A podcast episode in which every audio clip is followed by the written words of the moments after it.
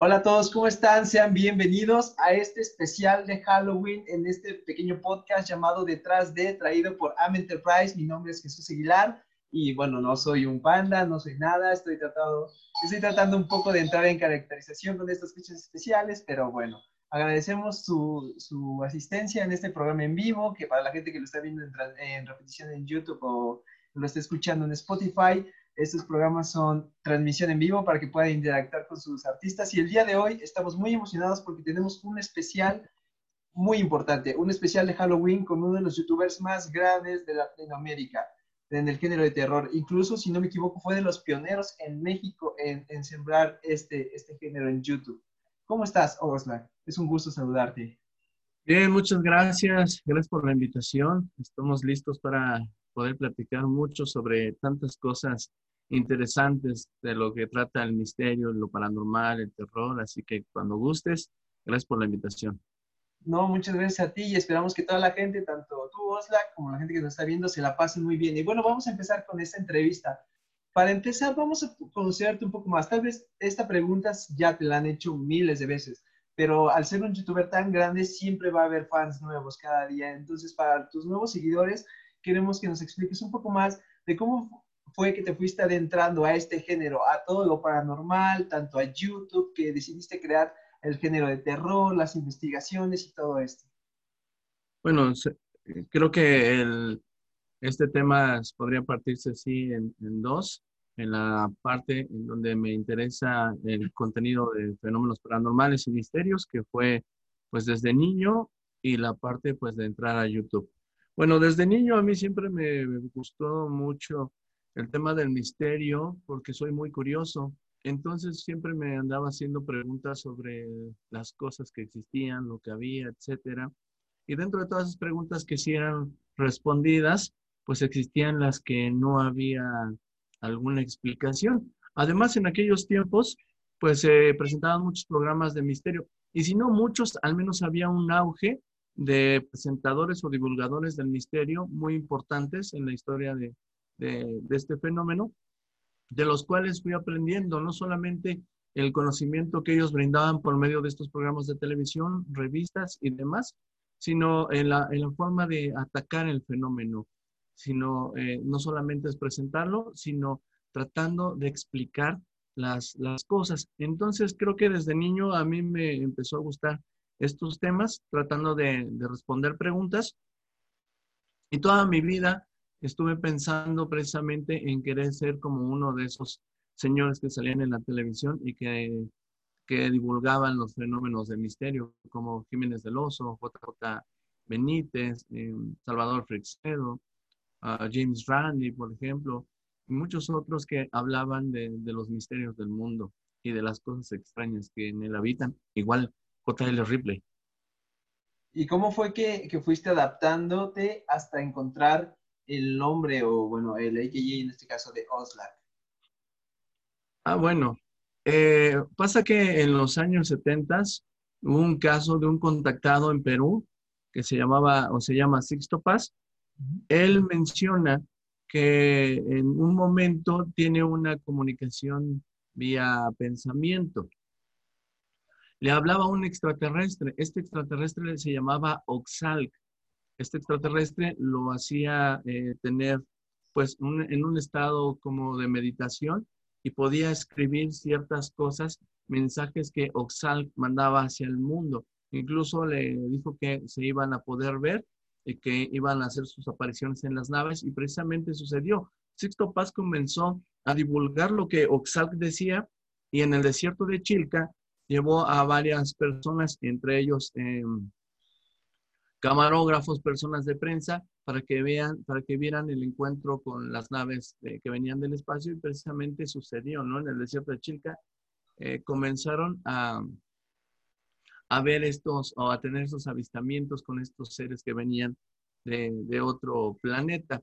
Y entonces la historia me pareció muy interesante. Yo a esa corta edad, pues me emocioné mucho el saber que un extraterrestre podría comunicarse con un humano y poder entablar comunicación, además de mandar mensajes. Eso significaba que no estábamos solos en este planeta y entonces a mí desde niño me emocionó mucho esa historia. Cuando crecí y cuando eh, de pronto en la escuela te ponen apodos, yo dije, a mí no me van a poner ni un apodo porque siempre fui muy, eh, no, no se metan conmigo, yo me meto con ellos, pero pues nadie se meta conmigo, ¿no? Y, sabes, en la secundaria en la, te andan poniendo apodos y demás, yo me quise poner mi propio apodo. Eh, no recordaba bien cómo era la historia, entonces me puse Oxlack en lugar de Oxalc el, de la historia, el extraterrestre de la historia se llama Oxalc y yo me puse Oxlack. Mi apodo me siguió durante la secundaria y conforme fui creciendo, que de pronto pues también fui muy rebelde. Y hubo una época en donde eh, los taggers o los, eh, los skates estaban muy de moda.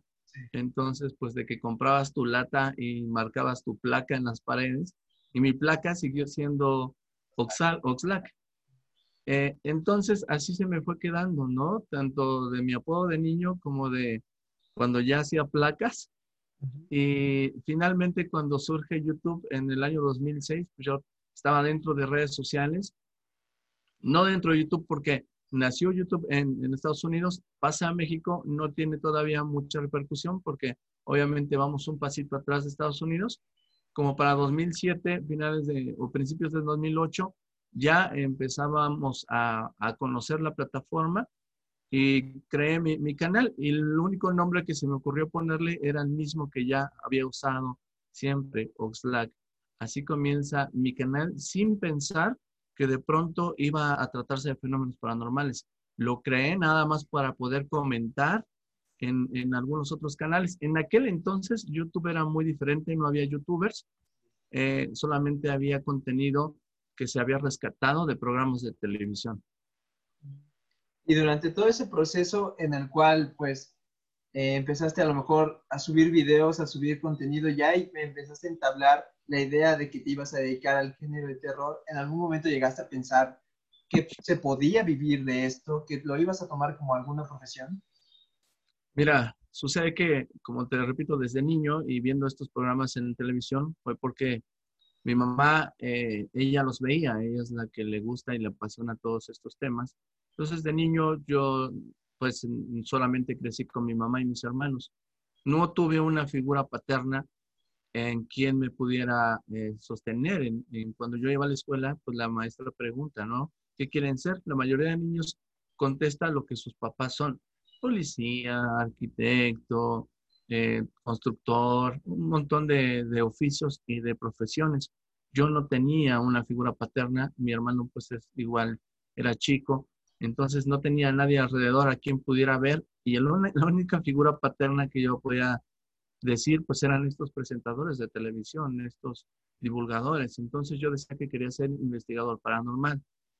Obviamente estando niño, pues los niños entre que no entendían y se reían, y la maestra también entre que decía, no, eso no se puede o eso no existe. Pero pasé incluso a la secundaria y era la misma pregunta, porque pues claro, siempre preguntan qué quiere ser de grande. Los niños siguen respondiendo las diversas cosas que había en ese momento eh, y yo seguía diciendo que investigador paranormal. Ahí sí ya se reían más fuerte de mí, pero yo no tenía otra, otra visión. Yo no sabía que sea arquitecto, bombero, astronauta, nada de eso. Yo solamente había crecido con libros, con videos, con programas de televisión, con revistas que hablaban de la temática. Entonces no tenía otra cosa en mente. Obviamente a mí me gusta mucho estudiar. Yo cuando iba a la escuela no, no hacía tareas, eh, no solo hacía tareas, sino también me ponía a leer libros pues, más avanzados y de todo tipo, como mis hermanos iban más adelante en la escuela, yo leía sus libros. Entonces, a mí siempre me ha gustado el conocimiento. Pero siempre dije, quiero ser investigador paranormal. La vida te muestra que la verdad, no, no puedes ser investigador paranormal. O sea, sí lo puede ser, pero no vas a vivir de eso. La maestra lo sabía, los niños lo sabían, yo era el único que estaba aferrado porque en mi idea, en el crecimiento, era de, yo quiero ser eso. Yo no sé si el mundo se maneje con dinero o no, cuál es el sistema. Yo simplemente quiero viajar por el mundo, quiero conocer los misterios, quiero saber qué es eso.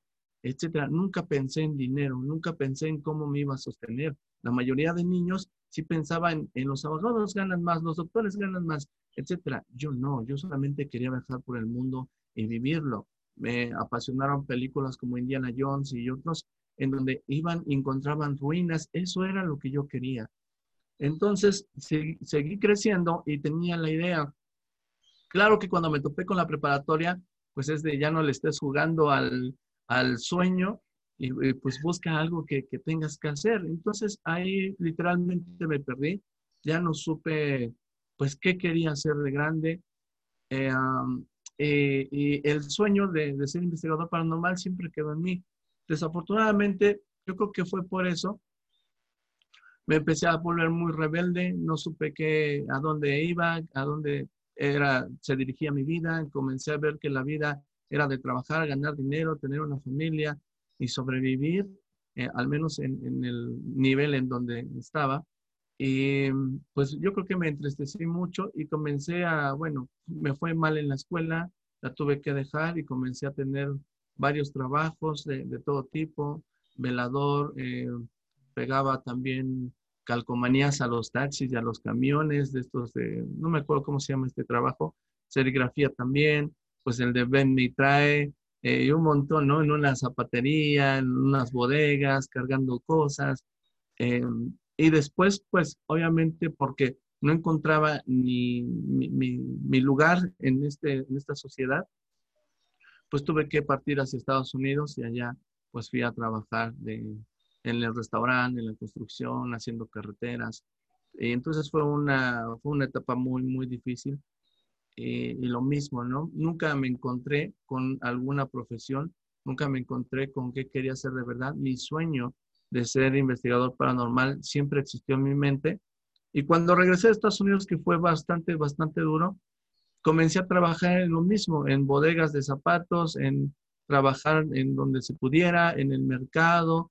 Comencé a vender chacharas en la tierra, después me puse un puesto, aprendí a reparar celulares, y eso trabajaba todos los días, hasta sábado y domingo, de todo lo que se pudiera. Y en mis ratos libres seguía leyendo mis libros de fenómenos paranormales.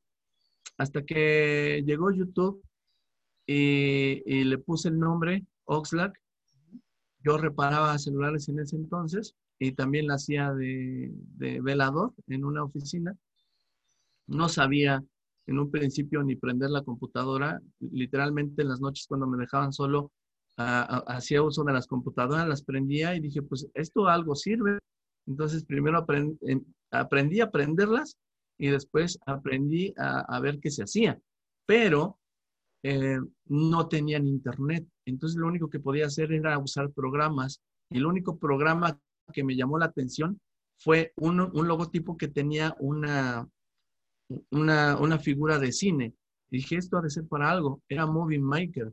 Le di clic salió ya el programa y dije, no sé para qué sea, pero lo voy a aprender. Y lo aprendí solo, sin necesidad de ver en ningún lado, solamente en las noches cuando podía aprender las computadoras escondidas, le empezaba a picar hasta que eh, empecé a saber para qué era y cómo se usaba. Y mi primer video fue un video de fotografías mías con, con una línea de, música y me sentí realizado. Vaya, y todo ese, toda esa línea de aprendizaje, ¿no? De, eh, seguir tu camino hasta encontrar tu vocación, el cual pues pareciera eh, mentira, pero ya estaba predestinado. Tú desde niño tenías la convicción de que tal vez de alguna forma u otra te ibas a terminar dedicando a esto y que la vida te llevó tal vez por un camino difícil, pero que te llevaba por el camino correcto para llegar hasta donde estás, de lo cual nos alegramos mucho porque eres un gran youtuber, tienes un gran contenido y que te deseamos eh, desde tus inicios hasta toda tu carrera lo mejor de los éxitos. Pero ahora, como es el, programa un poco especial con el tema Halloween, vamos a entrar un poco más en, contexto. Nos gustaría preguntarte, dentro de toda tu extensa trayectoria de investigaciones, ¿cuál ha sido tu experiencia más perturbadora? Me han tenido varias, ¿eh?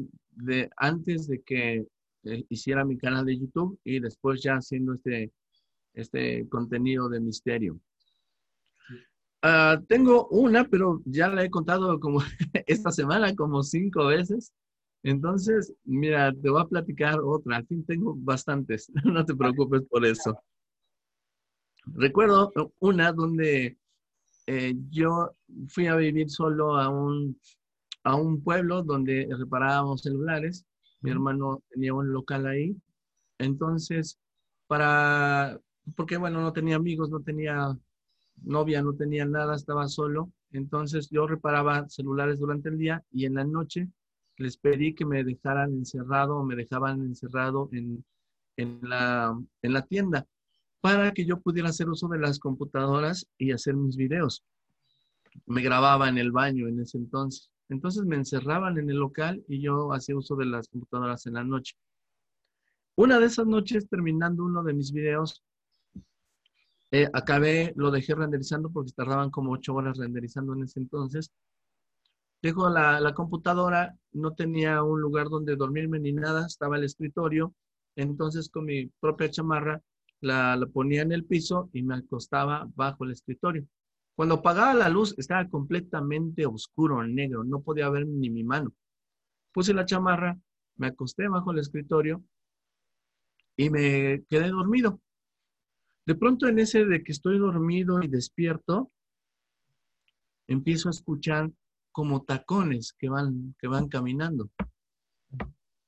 El pueblo a esa hora, la madrugada, es completamente silencioso. De por sí es un pueblo muy tranquilo. En la noche no había nada y se escuchaba el eco de los tacones que caminaban por la calle. De pronto es como si yo pudiera estar viendo desde el aire y, alcanzo a ver la calle. De hecho, veía cómo estaba húmeda porque había llovido, había unos charcos, estaban las lámparas de la calle y venía una mujer de negro, un vestido largo negro, con un sombrero igual negro, venía con unos tacones caminando por, por toda la calle, en solitaria la calle y ella iba caminando. Entonces me empezó a dar pues como curiosidad quién era esa mujer, a dónde iba, era noche. Yo sabía que estaba en el pueblo, yo sabía que yo estaba dormido y sabía que esa mujer iba avanzando. Va caminando por la calle y de pronto en la esquina donde tenía que doblar para el local, se detiene. Me quedo viendo a ver qué va a hacer. Se da la vuelta hacia donde está el local. Yo que empiezo a sentir un poco de miedo porque la mujer se acercaba a donde yo estaba. Cuando llega a la puerta del local, era, es una construcción muy antigua que no se permite remodelar. Las puertas eran de madera muy altas porque antes era tipo hacienda. Entonces se queda frente a los arcos eh, donde estaba la tienda y camina hacia la puerta de madera. Atraviesa la puerta de madera y ya la puedo ver dentro del local. Dentro del local estaba el mostrador y estaba la parte pues donde se exhiben los accesorios y todas las cosas de los teléfonos.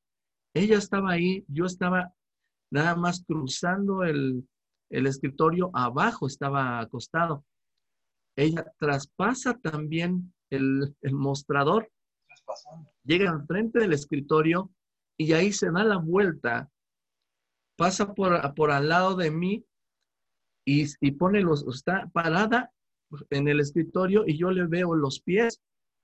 Y entonces cuando le veo los pies, veo que se agacha y me toca con su mano, como yo la chamarra la había puesto en el piso, estaba solamente con una playera, se agacha y me toca con su mano huesuda, me toca el, el, brazo. Y cuando me lo tocó, la sentí completamente. Sentí cómo me apretó, sentí lo fría que estaba, sentí el escalofrío así inmenso. Agarré un teléfono que tenía por ahí y traté de, echar luz. Estaba muy, muy espantado porque entre que pensé que era alguien de verdad y que pensé que alguien era un fantasma, pensé todo. Todo ese tiempo me vinieron a la mente muchas cosas y en lo que pude levantarme e ir a prender la luz y cuando la prendí, pues obviamente estaba solo. No la volví a apagar me sentí muy espantado y, esa fue una de las, de las veces que, que, me espantaron y que la verdad sentí que fue muy real. He tenido otras, ¿eh? igual en los trabajos donde estaba. No, y me imagino que es súper fuerte porque ya sentir que te toquen, que te agarren, bueno, y en un contexto de esto no hay nadie, no hay a quien pedir ayuda, Y como contexto, ¿sabes algo de eso? ¿Se había llegado en el pueblo donde, donde trabajabas? ¿Ya se hablaba de alguna aparición así o nunca supiste qué fue?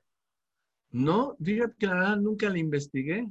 Nunca investigué ni pregunté nada. Obviamente sí le dije a mi hermano y al amigo que trabajaba en el lugar. Y me dijeron, pues, pues, ¿qué, qué te podemos decir, no? En, en, este tiempo que he estado investigando y que la gente me dice sus historias, he notado que un porcentaje de la sociedad sí tiene esta sensación o esta sensibilidad de poder captar o de sentir espíritus y otra no. Por eso hay personas que creen y otros que no creen. Pero yo creo que es como un sentido.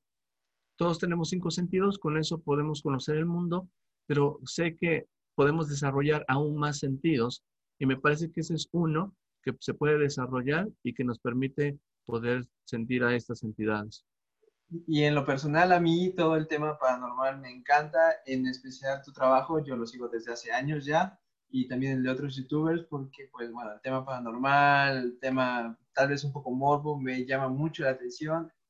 Yo a veces, dentro de mi mismo miedo, he tratado de, de, buscar como, como experiencias de ese tipo, ¿sabes? Eh, buscando hacer contacto, no con demonios, nada, pero sí como que donde dicen, no, aquí se aparece no sé qué, aquí se aparece que no sé qué, este fue un hospital abandonado, una fábrica abandonada. Hemos ido a los lugares con amigos, pero no he tenido la suerte, que yo creo que el día que la tengan no sé qué me va a pasar, porque también es, así como me gusta, así es el miedo, pero bueno, desafortunadamente pues no me ha tocado. Pero qué gusto y qué interesante todo esto. Todo este tema en verdad es muy interesante. Y ahorita que estamos en unas, en unas fechas muy importantes, muy tradicionales para nuestro país, queríamos preguntarte de toda la extensa gama que existen de tanto mitos como leyendas de la cultura mexicana, para ti, ¿cuál crees que es la que tenga más posibilidades de ser real? Una leyenda que tenga más posibilidades de ser real. Me parece que cuando el río suena es porque agua lleva. Esto significa que las leyendas sí se construyen a partir de los mitos los mitos son esta parte en donde las personas tratan de explicar un fenómeno. Eh, creo que, La Llorona, no solamente porque ya la he escuchado, sino porque fue parte precisamente de la historia y de los presagios funestos en la, en la antigua Tenochtitlán. Creo que puede ser, sí, algo, los fantasmas porque obviamente la llorona, el charro negro, los nahuales, me parece que sí son leyendas o los duendes, pero también pueden ser reales. Estoy en una etapa en donde pienso que estamos divididos como por algunas em, realidades u otras dimensiones que, que pululan al mismo tiempo. Solo que nosotros tenemos esta realidad, pero en el mismo tiempo, espacio, suceden otras. Y entonces es en, ese, en esa mezcla de realidades donde quizás se puedan ver los fantasmas. Y los fantasmas pueden ser entes, espíritus o algunas entidades con posibilidades infinitas que, de pronto estén ahí. Creo que la llorona sí puede ser un, un fantasma errante. Hay que diferenciar también entre espíritu, fantasma, espectro. A mí la gente me ha dicho, ¿por qué si la gente se muere y después aparece su fantasma, ¿por qué se quedaron en la misma edad? ¿O por qué traen ropa? Si se supone son espíritus, no deberían de estar con ropa. Y entonces aquí es donde debemos entender y es el conocimiento, que, este tipo de, fantasmas, de, espíritus, pues vienen de, la palabra espectre, que significa, bueno, que es espectro, y que hace referencia a una imagen que, que es proyectada. ¿Qué significa esto? Que quizá el, fantasma no es el espíritu, no es el alma de una persona, sino es una imagen que quedó en el tiempo-espacio y que se reproduce como si fuera una película. Entonces, por eso tienen ropa, por eso tienen edad o por eso tienen esos rasgos, porque no es un espíritu, sino es una proyección, es un espectro que de pronto aparece. Por eso son fantasmas errantes, son proyecciones que aparecen en algún momento y de igual forma en forma de sonido. Vaya. Sí, porque a veces mucha gente confunde el tema. Eh, bueno, y para los que han tenido la mala o buena suerte de, tener algún contacto o una experiencia con algún espectro, ente, entidad, mm, a veces no saben cómo tratar con ella, cómo solucionarlo en caso de ser negativo o, no sé, que, que sea dañino, no saben con quién acudir, con quién, con quién hablar para, pues, para tratar de, de salirse de esa mala experiencia. Y en tu caso, que ya llevas muchísimo tiempo yendo a los lugares físicos a investigar por todos los países de, de Latinoamérica, ¿cuál para ti ha sido el que más te ha impactado de todos los que has investigado? ¿El lugar que más te ha impactado? Bueno, en estas primeras incursiones que he hecho a otros países, me he dedicado eh, solamente a documentar los misterios del pasado, enigmas, eh, pinturas rupestres, petrograbados y tratar de buscar esa relación entre alienígenas eh, que, que, visitaron el pasado, ¿no? Parte de, de, esto, pues por History Channel de alienígenas ancestrales. No he hecho investigación en otros países sobre eh, la búsqueda de espíritus, fantasmas y demás. Pero en México sí. De hecho, hace un mes o 20 días recorrí 3.000 kilómetros por el país con mi compañero Omar Cruz, que se dedica precisamente a la exploración paranormal, es un nuevo término que estado surgiendo, de estas personas que se meten a lugares abandonados, panteones, casas embrujadas, precisamente para buscar el encuentro con, con un fantasma. y sí, tuve la oportunidad en este viaje. Debo de decir que no en todos los lugares se siente la energía pesada, no en todos los lugares aparece o se escucha algo, y los fenómenos paranormales no solamente pueden suceder en esos lugares, se tiene la creencia de que en esos lugares, pero los fantasmas o fenómenos paranormales pueden suceder ahora mismo, en donde estés, de día, de noche. No hay una, eh, no, no hay una idea real de dónde van a surgir o dónde aparecen los fantasmas. Pero en este recorrido que hicimos, me sucedieron tres de todos los lugares a donde nos metimos, porque eran días, llegábamos a una ciudad y nos metíamos a, una, a, una, a un lugar abandonado, a un panteón o demás. De todos los lugares, solamente tres ocasiones, que fue muy afortunado, de tres ocasiones, experimentar algo que no pude explicar. Eh, voy a contarte de esas, te voy a contar rápidamente, si quieres. En una de esas había una fábrica abandonada, esto fue en Los Mochis, fuimos a cenar con, con unos fans, nos invitaron a cenar y después nos dijeron, pues hay una fábrica abandonada, ya eran las 12 de la noche, de, pues si quieren vamos, nos llevamos y si quieren meter, pues se meten. Y así de, pues vamos. Fuimos en los carros, encontramos la fábrica grandísima, abandonada, llena de maleza por todos lados, pero en el interior era como esas fábricas gigantes. Así de, wow, wow, hay que meternos. Nos preparamos, buscamos un lugar por donde meternos y nos metimos así, pues a la brava. Y ahí vamos con las cámaras y con las lámparas. Entonces, llegamos a la primera calle, porque pues es como una zona industrial, llegamos a la primera calle, hay edificios del lado derecho, edificios del lado izquierdo y torres de, de, fábrica y demás. Y me dice Omar, ¿por dónde le empezamos? Volteo al lado izquierdo, veo una construcción muy, muy antigua, ya muy deteriorada, le digo, por ahí, vamos nos metimos, era increíble. Estaban muebles, eh, madera ahí cayéndose, podrida, papeles, un montón de cosas. Es como si hubiera quedado en el tiempo, ¿no? Pero muy, muy, muy antiguo, ya muy destruido. Entonces nosotros, pues admirando toda esa destrucción, todo eso antiguo, con completo silencio y de pronto se escucha que cae una, como una bolita, como si fuera una canica y empieza a rodar rueda, rueda, rueda. Nosotros nos quedamos escuchando, rueda, rueda, rueda, rueda.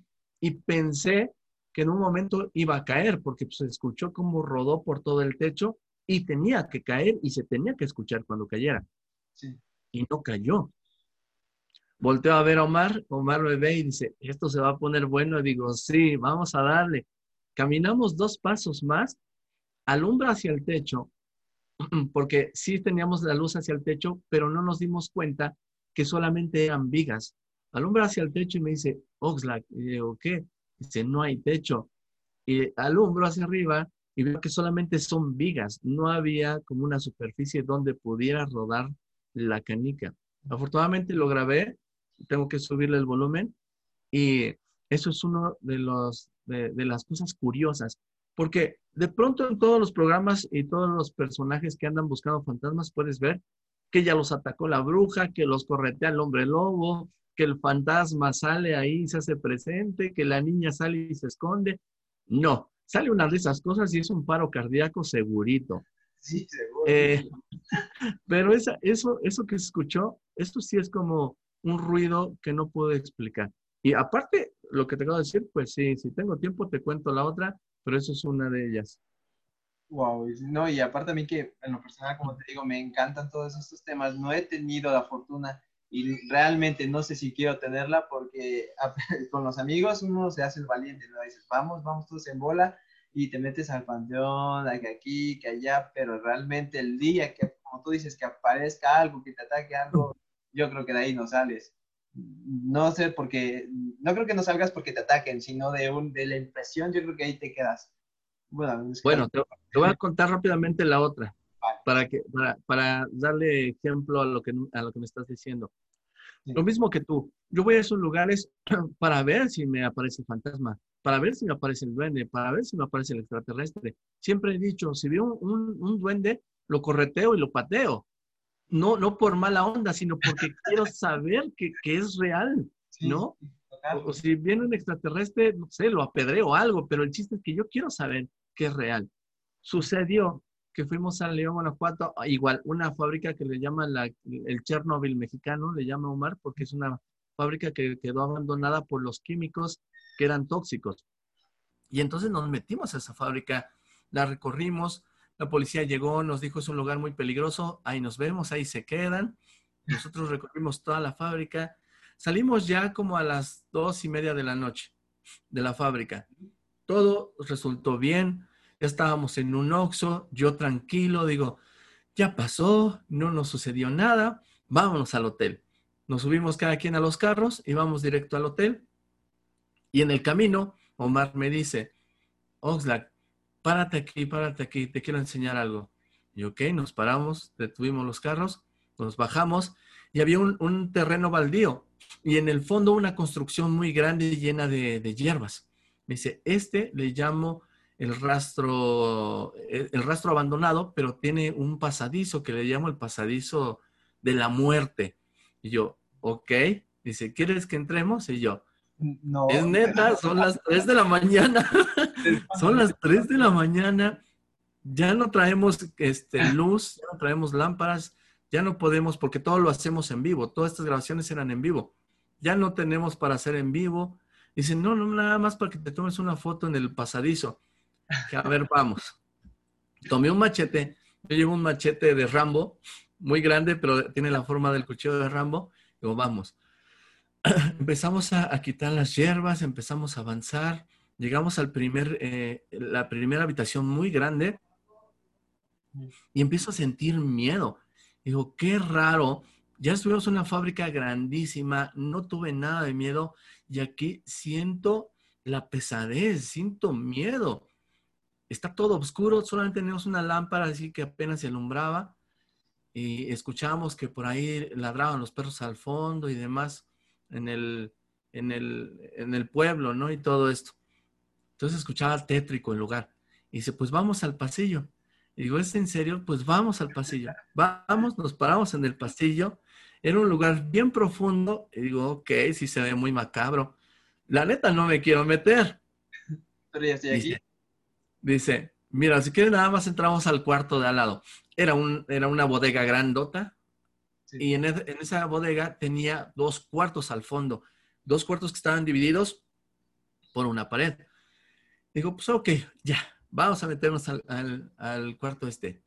Entramos todo húmedo, destruido, frío, y empezamos a caminar con la poca luz que teníamos y de pronto empezamos a escuchar un gruñido, un... Y yo, Omar, hay un perro. ¿Dónde, dónde? Empezamos a, tratar de usar y caminamos un poquito y... Entonces ya la sensación es de, si te acercas, te ataco. Cada que nos acercamos, el gruñido era más fuerte. Entonces yo me lo empecé a imaginar como un perro grande dije, si nos acercamos, el perro va a salir de, los, de uno de los dos cuartos y nos va a atacar. Y eso va a estar, ¿para qué nos estamos arriesgando? Le digo, Omar, hay un perro. Y pues sí. Y agarra una piedra Omar y la avienta a un cuarto. Y, y se queda todo en silencio. Qué raro, no salió el perro. Agarra otra piedra y lo avienta al otro cuarto. Solo podíamos ver las puertas de los cuartos. Adentro estaba completamente negro. Y nada, no se escuchaba. Caminamos un poco más y se dejó de escuchar el, gruñido. Y entonces dije, ¿qué es eso? ¿Por qué? ¿Qué era lo que nos gruñían? No había ni un perro, no había nada. Y digo, no, esto ya no está bien, esto ya no está bien, esto no era algo normal, está todo completamente cerrado, había un gruñido y ver que no salió ningún animal, ¿qué era? Aparte sentíamos como que nos iba a atacar. Omar camina, porque Omar incluso se llama sin miedo Omar Cruz, porque él no tiene miedo, él se avienta. Y digo, Omar, no te acerques, no te acerques. Y ahí va Omar con la poca lámpara que tenía eh, y, alumbra uno al, cuarto y dice, ah, ya lo vi, ya pasó para allá. Y digo, ¿dónde? Yo estaba del otro lado y alcanzaba a ver el otro cuarto, eh, alcancé a, alcanzaba a ver la puerta. Y dijo, pasó la pared. Y, y cuando dijo eso, yo veo que en el otro cuarto pasa una persona desnuda. No le veo las, las, las facciones, no le veo nada bien del cuerpo, solamente veo la silueta color cafecito que pasa corriendo. Y digo, lo vi, lo vi. Y Omar va al otro cuarto y alumbra para, pues, para ver quién está. Y nadie, no había nadie. Y yo, no, Omar, vámonos de aquí. Me empecé a sentir muy, muy mal porque el gruñido, el ver a esta, esta imagen que pasó, era como una silueta de una persona, y me dice, ah, ya vi que fue, hay un niño, y yo, ¿qué? ¿Cómo que un niño? Y dice, es un muñeco, y yo, no manches, no, no, no manches. Y dice, mira, ven, y yo ya con el miedo, y me sentí muy impotente, porque el miedo ya me había paralizado desde el gruñido. Al ver la, la silueta pasar, y luego que dice que hay un muñeco ahí, el miedo me paralizó en medio de, esa bodega grande, tan horrible a las 3 de la mañana y me empecé a, agarrar este, valentía. Y dije, tengo un machete. Y de pronto pienso, ok, si es un perro, me va a dar miedo, eh, pues que, que, se venga porque le voy a tener que dar un machetazo y pobre perro lo voy a tener que matar y no quiero eso. Si es una persona, va a salir y le voy a tener que dar unos machetazos, lo puedo matar y en qué cosa me voy a meter. Sí, claro. Y si es un fantasma y si sale, no le puedo hacer nada con el machete. ¿Para qué demonios traigo un machete? Y digo, ok, ya voy. Me acerqué como, como pude con todo el miedo. Él estaba alumbrando el muñeco. Me asomo y hay un muñeco en, en la parte de, de la pared ahí puesto, tenía una cruz invertida en el pecho, dibujado, era un bebé, y, sentí miedo.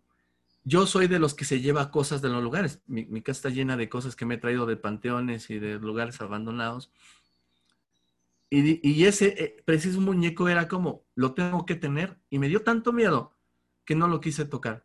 No, lo, no quise acercarme incluso a él. Dije, vámonos, vámonos y vámonos. Nos fuimos y me quedé con la frustración de que cuando vi algo que me pareció que pudiera ser paranormal, no me dio, no me dieron los pies, no me dio la valentía como para corretearlo como siempre había pensado.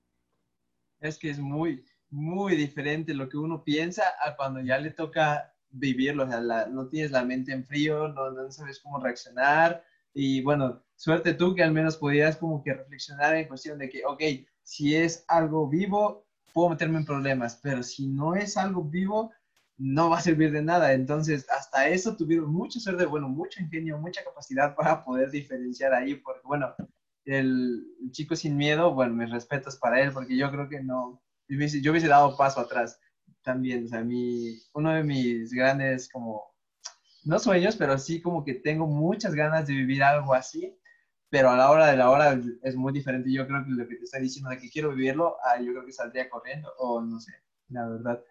Pero wow, wow, gran, gran historia. Oye, y aprovechando todo este de, del Día de Muertos y de Halloween, de todas las festividades, en tus próximas investigaciones, o si es que ya la has hecho, ¿tienes pensado hacer una en, en Michoacán? Un en Pátzcuaro, Michoacán. Porque... Ah, siempre ha sido una de las cosas que he querido hacer, no solamente por investigar, sino porque la tradición ahí en Janitzio, en el lago de Pátzcuaro, es muy, muy bella. Em, el Día de Muertos es como el lugar más mágico que existe en todo México, seguramente. Nunca he tenido la oportunidad. Sé que se llena de turistas. Seguramente en este, en este 2 de noviembre no va a suceder por lo de la contingencia. Siempre he querido, pero por admirar una de las eh, tradiciones más bellas seguramente del mundo.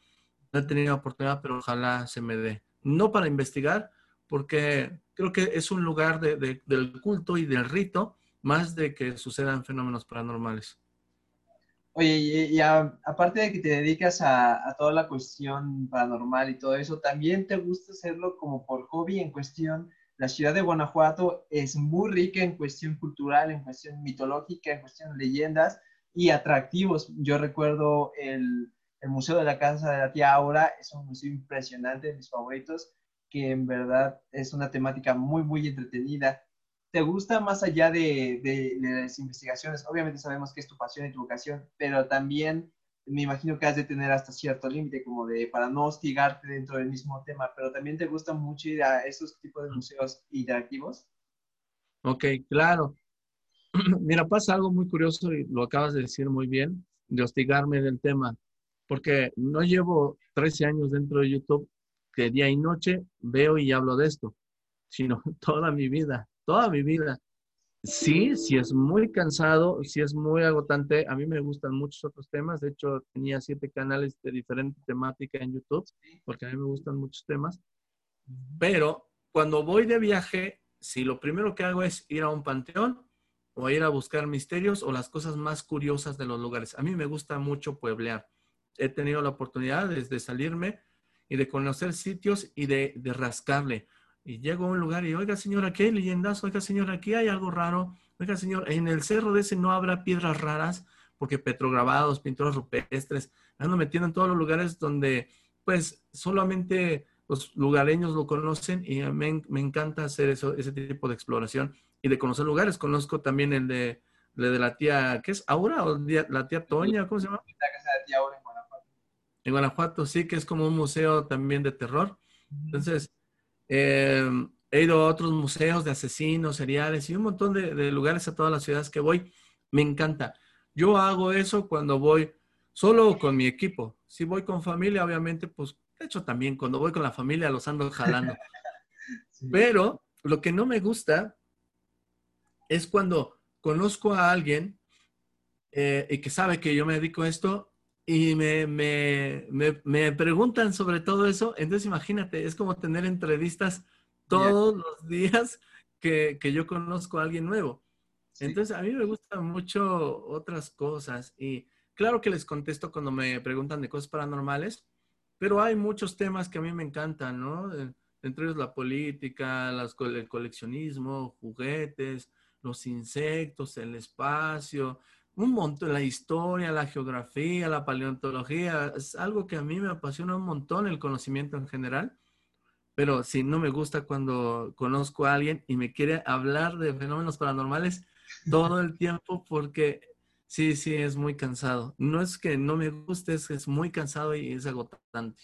Sí, me imagino como que tener que estar repitiendo las mismas respuestas, las mismas historias, porque pues bueno, sí toda la vida dedicándote a esto, obviamente te da muchas, muchas tablas, muchas experiencias, pero también en cierto momento quieres como que desconectar un poco, eh, pues obviamente interactuar como otra persona normal en cualquier tema normal, pero definitivamente no podemos dejar a veces pasar la oportunidad porque son temas realmente interesantes. Y tocando otro tema de, de todos estos que te gustan, nos gustaría preguntarte sobre la criptozoología. ¿Cómo fue que te empezaste a adentrar a este mundo?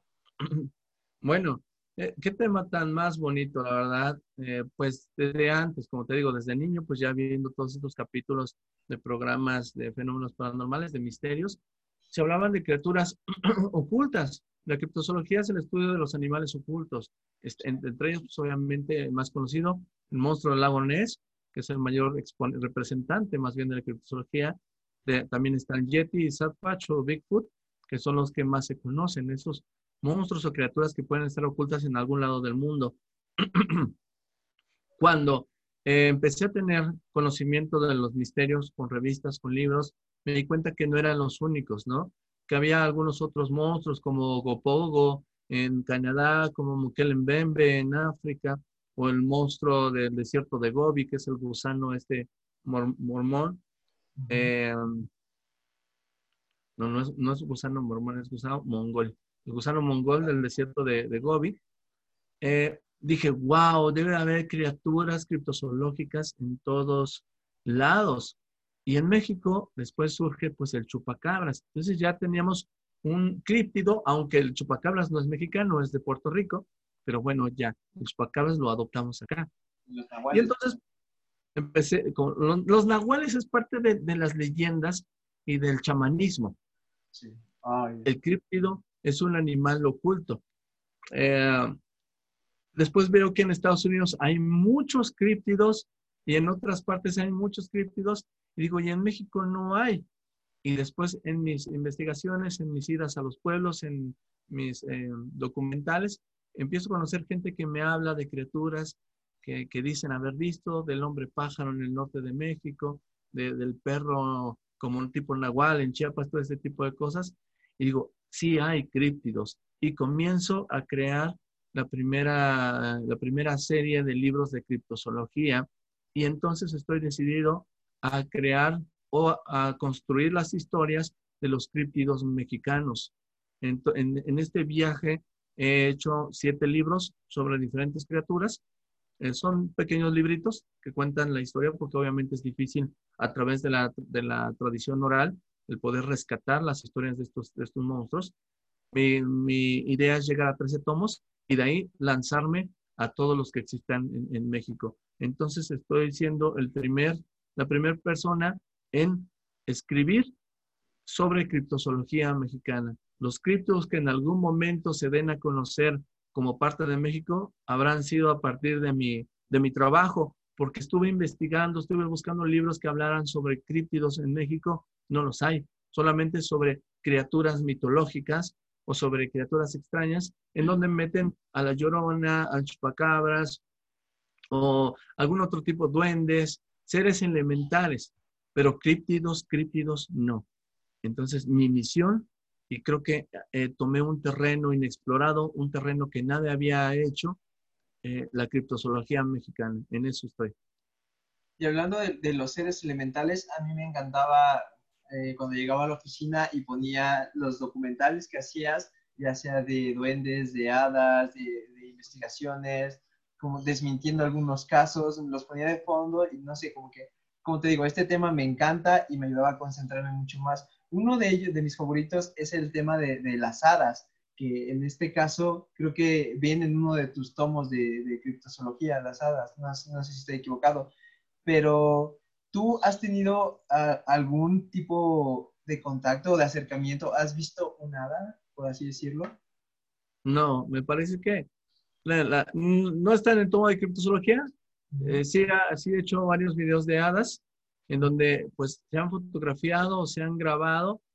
Muchas de ellas, o yo creo que la mayoría, son em, insectos. Pasa que en la noche los insectos con las cámaras fotográficas o de video, pues no, se, no se alcanza a ver a detalle.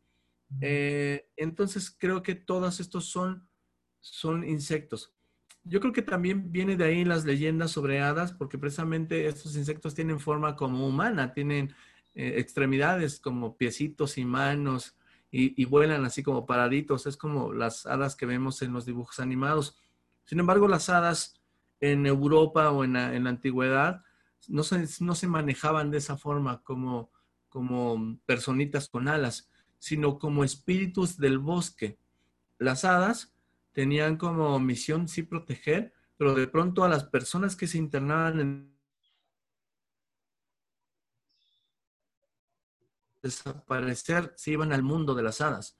Y en el mundo de las hadas era como estar en un estado de trance, en donde había música, donde había felicidad, donde había mujeres em, sin alas, no, no, no eran alas, eran espíritus de mujeres que constantemente estaban como en una fiesta, Lo mismo hacen los duendes, lo mismo es el mundo eh, de los elfos, de los duendes. Todos están como que en una fiesta eterna eh, y no es que sean malos y que al hombre le causen daño, sino que en su inocencia, en su forma de ser, afectan al, ser humano al llevárselos a esa otra dimensión.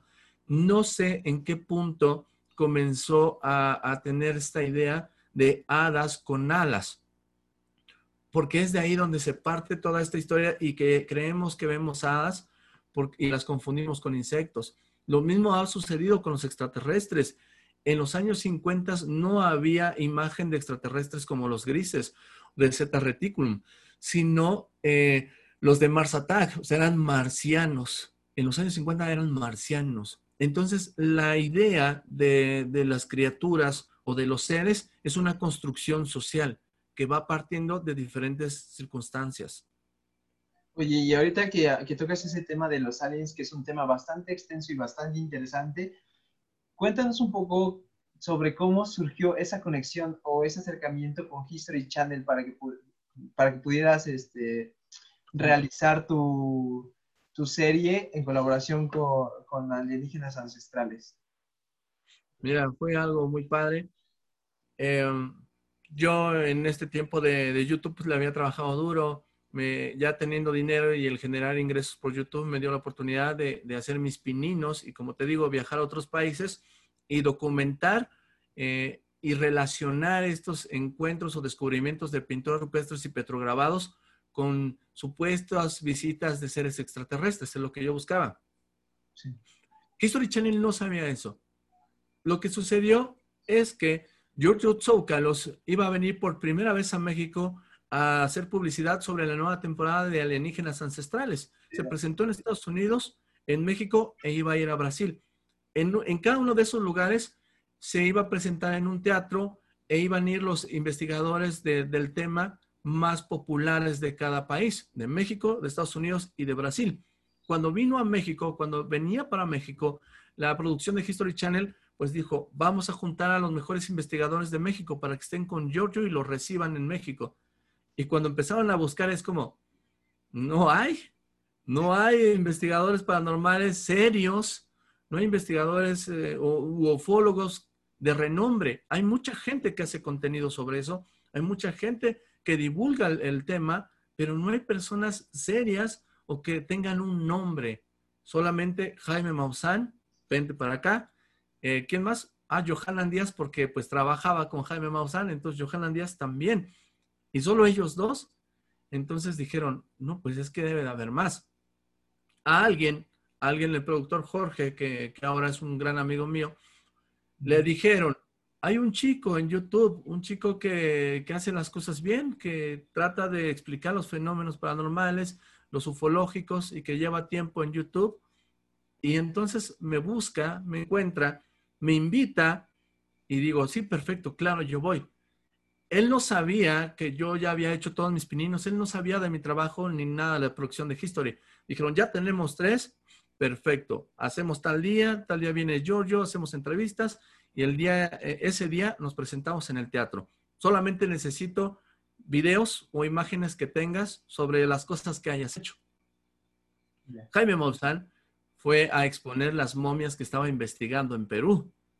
Johanan Díaz llevó sus videos de ovnis de, México y principalmente de la zona del norte del país, de Tijuana. Y yo, ¿qué va a presentar? ¿No? Así como, o sea, ellos se dedican a la televisión, ellos se viven de esto y Oxlack, ¿qué va a poner? Entonces, cuando me toca a mí, pues empiezo a hablar de todas las cosas que descubrí en México, en, en Panamá y en Costa Rica sobre los vestigios antiguos. Yo traía ya videos, ya había hecho mis hipótesis, ya había hecho un montón de cosas, fotografías, todo eso se presentó en el teatro y wow, estuve a la altura de, las cosas que habían hecho mis otros dos compañeros, Jaime Maussan y Johanan Díaz. Después Giorgio expuso, eh, todo salió increíble, el teatro estaba lleno. A la producción de History le gustó lo, que yo había hecho, le gustó pues que yo ya podía hablar sobre los temas, que de verdad no era ninguna persona ahí entusiasta que, que se había presentado, que ya yo ya había hecho mi, propio, mi propia profesión entonces me invitan a que sea parte de, las cosas que publican en sus redes sociales. Entonces empecé como las primeras dos semanas a publicar en sus redes sociales como History Channel y me dijeron, no, es que creemos que tú nos puedes ayudar más de otras formas. Te vamos a, programar, o te vamos a hacer un programa más bien, un programa para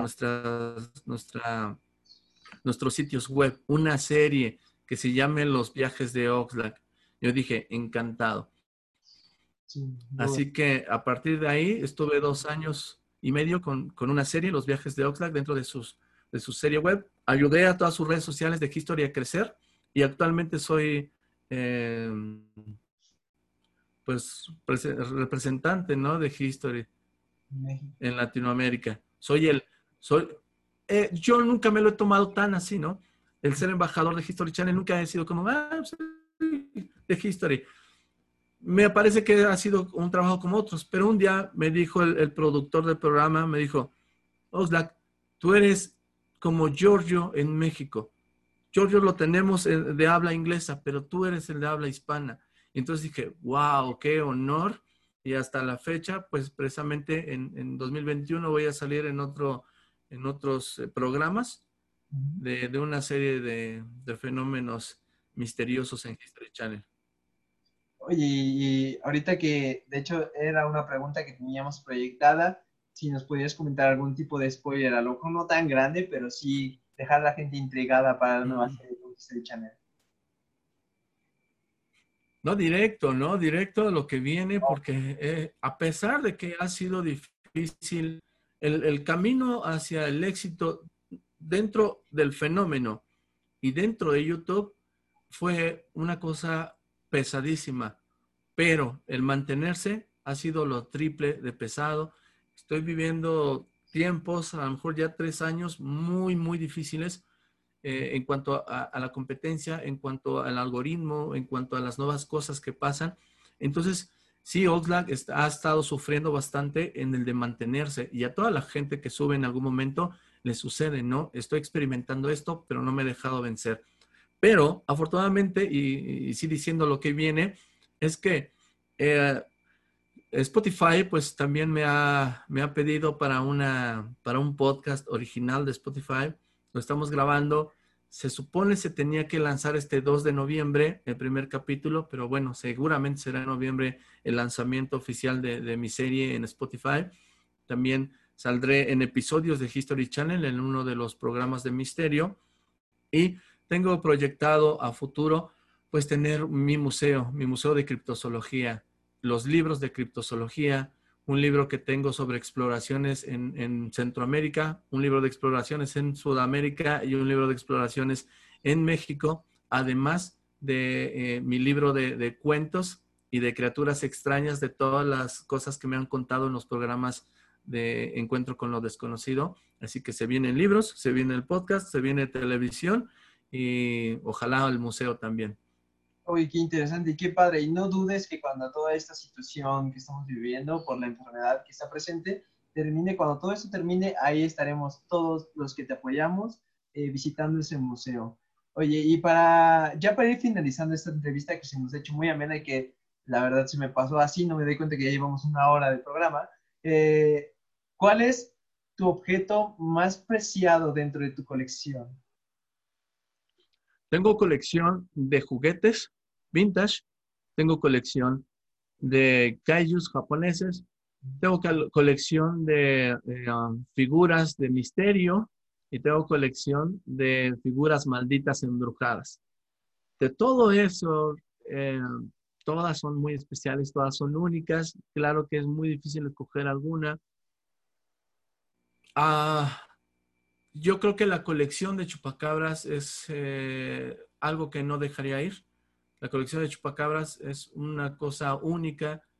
Eh, incluso la, metí al registro de, de récord Guinness, pero como está lo de la contingencia, ahorita no hubo papeleo, no se pudo determinar bien si, si podía ser pues meritoria de un reconocimiento Guinness, porque hay pocas piezas de chupacabras y me parece que yo he juntado las máximas que, se, que puede haber, ¿no? al menos estoy seguro que en México y en el mundo soy la persona que tiene más figuras de chupacabras. Y otro de los, de los objetos que, aprecio mucho es el que llamé el, cráneo del encuentro, eh, que es el, cráneo firmado por, por Oxlack y por, por Dross, cuando vino por la primera vez a, a México porque en este viaje de YouTube y de presentar los fenómenos paranormales y de terror, mi canal fue el primero en hablar de, investigación paranormal en Latinoamérica. Había uno en España que hablaba de videos de fantasmas, que se llamaba Peregrino Negro, y el mío en México, Oxlack, se llamaba tal cual. En aquel tiempo Dross no hacía contenido de terror, hacía contenido de política, de videojuegos, opiniones, y eh, de pronto comenzaba a hacer estas de Dross, eh, cuenta tres historias de terror, en algún momento le gustó hacer más historias de terror a Dross y terminó pasándose al mundo de, contar historias de terror, porque pues como sabemos él es escritor. Entonces, en esta, en esta idea de que Dross pues, es el, mero bueno en el terror y que pues que Oxlack ha hecho su, trabajo en lo paranormal, pues éramos los dos en Latinoamérica que, teníamos o que movíamos la temática. Entonces, Dross siempre recomendó mi canal. Yo recuerdo que en los primeros tiempos, Dross puso mi canal en sus recomendados. Y en un, en un, en un momento en específico, en un caso, eh, precisamente el de Bebecito en Moxito, que hice el video y que pues eh, fue viral, Dross hace también el caso de Bebecito en Moxito y igualmente me apoya y mi canal, eh, porque pues a mí me tiraron tres canales de YouTube, mi canal vuelve a crecer con ese apoyo de Dross. Entonces, solo hemos tenido una amistad muy padre dentro de YouTube y cuando vino por primera vez a México, pues nos quedamos de ver y pues el cráneo que tengo ahí lo firmamos como, como muestra de, cariño y un momento histórico en el tema del, terror y del misterio en YouTube. Qué interesante. Y entonces esperemos ver todos estos objetos ya en persona cuando el museo abra sus puertas y estaremos apoyando, claro que sí. Ya para ir cerrando esta entrevista, antes te agradecemos mucho que hayas aceptado nuestra invitación nos la pasamos muy bien, la gente se ve que también se la está pasando bien porque en los comentarios eh, te mandan muchos comentarios de amor, muchos saludos que, que tus fans te están respaldando. Por ejemplo, eh, María Orduña que comenta que le fascina todo lo que haces y que eres un hombre increíble y maravilloso. También eh, Lado Sur Zapopan te mandan saludos desde Zapopan, Jalisco y también preguntando cómo están todos los conectados. Entonces, eh, pues de eso se trata también este podcast, de acercar un poco a la gente a sus artistas favoritos y, qué bueno que la gente te esté, esté apoyando, que obviamente eres de los pioneros en, el, en, el, en, el, ámbito, en el terreno, tanto de redes sociales como en investigaciones y que esperemos que tu canal siga creciendo y sea, siga, siga siendo uno de los top a nivel Latinoamérica pues de antemano, nuevamente no podemos más que agradecerte por tu, por tu apoyo y que nos recomiendes dónde podemos seguirte en tus redes sociales. Bueno, agradecerte por, por este espacio, por eh, el querer saber un poco más sobre la historia de, de, Oxlack y a la gente, pues que es mi, mi mayor tesoro, ¿no? E, ellos son lo mejor que he obtenido a lo largo de todo este tiempo, porque es por ellos y para ellos que, uno se esfuerza para presentar este tipo de cosas. Me pueden encontrar en Oxlack Investigador, YouTube, Facebook, Instagram, YouNow, TikTok o también Oxlack Castro, cualquiera de los dos en todas las redes sociales. Y próximamente también recuerden que, como nos dijo Oxlack, va a estar su podcast en Spotify y sus series en History Channel. Entonces, gente, no se lo pierdan. En unos momentos más van a tener la repetición en nuestro canal de YouTube para que lo disfruten las veces que quieran, ahorita en esas temáticas de terror, en esos días de terror, de, tradición. Y pues gracias también por estar aquí durante la transmisión. Oslak, una vez más, muchísimas gracias y nos vemos en el próximo capítulo. Hasta luego. Un abrazo. Gracias.